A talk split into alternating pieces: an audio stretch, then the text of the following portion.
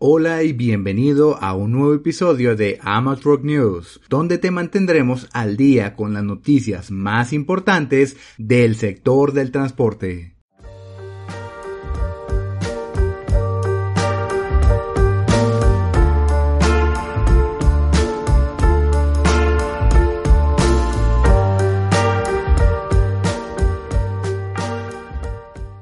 Comenzamos con noticias en el marco legal del sector ya que el 21 de septiembre la senadora Olga Sánchez Cordero propuso regular los horarios de descanso de los trabajadores del transporte mediante la modificación de la Ley Federal del Trabajo. Esto a través de la incorporación al artículo 263, lo considerado en la NOM 087 SCT 2 2017 correspondiente a tiempos máximos de conducción y pausas. De cumplirse, las condiciones consistirán en jornadas laborales de 14 horas de conducción máximo en un periodo de 24 horas. Si la ruta supera las 9 horas, deberá haber un segundo conductor en el transporte. Los conductores tendrán que contar con capacitación técnica adecuada.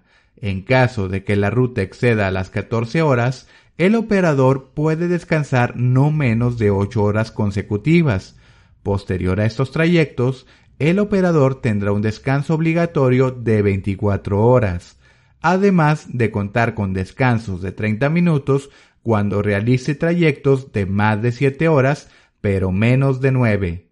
Sumado a estas disposiciones, los operadores deberán contar con una bitácora de horas de servicio, reposo y descanso. Ante la iniciativa, hubo respuestas por parte de representantes de la Canacar y ANTP. La vicepresidente ejecutivo de la Canacar señaló que la norma no ha podido cumplirse por falta de paradores seguros, aspecto también considerado por el presidente de la Canacar, Ramón Medrano, quien señaló que las propuestas que regulen las horas de descanso son buena idea, pero no hay lugares donde se puedan detener los operadores. Por su parte, el director de la NTP, Leonardo Gómez, notó la necesidad de revisar las concesiones de autopistas en México, donde se plantea la construcción de paraderos. Siendo la seguridad un tema primordial, contamos con avances positivos por parte de la Secretaría de Seguridad en Edomex. La importancia de ello consiste en evitar la fuga de inversión por parte de los empresarios, tomando en consideración que los municipios con mayor índice de delincuencia también generan la mayor aportación de Producto Interno Bruto. Estos municipios son Naucalpan, Tlanepantla y Cuautitlán Izcalli. Después de la alerta emitida el 15 de septiembre por la Canacar de no transitar por dos semanas por ciertas ciudades de Guerrero, la Secretaría de Seguridad Pública del Estado desplegó un operativo para inhibir los bloqueos en las principales vialidades. Para este operativo fue necesaria la colaboración con la Guardia Nacional, Sedena, CEMAR y la Policía Municipal. Continuando con aspectos legales, se busca actualizar el reglamento de tránsito de Monterrey. Algunos puntos relevantes consisten en retirar el permiso de transporte de carga en las calles de Monterrey, manejo de horarios y evitar la sobreregulación.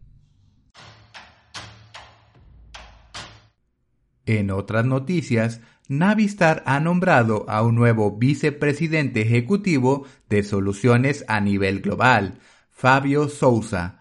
Con este puesto tendrá la responsabilidad de la labor postventa, incluyendo soluciones de servicio, estrategia digital y nuevos modelos comerciales.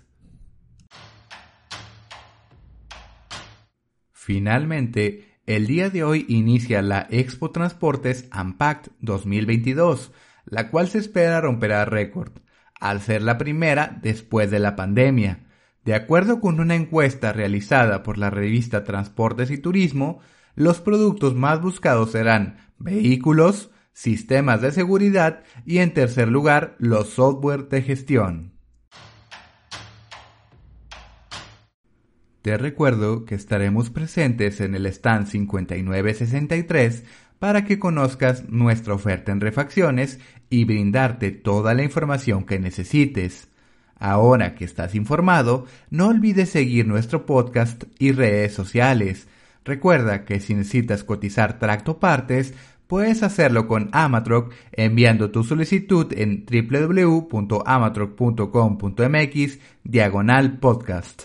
Que tengas una excelente semana. Hasta pronto.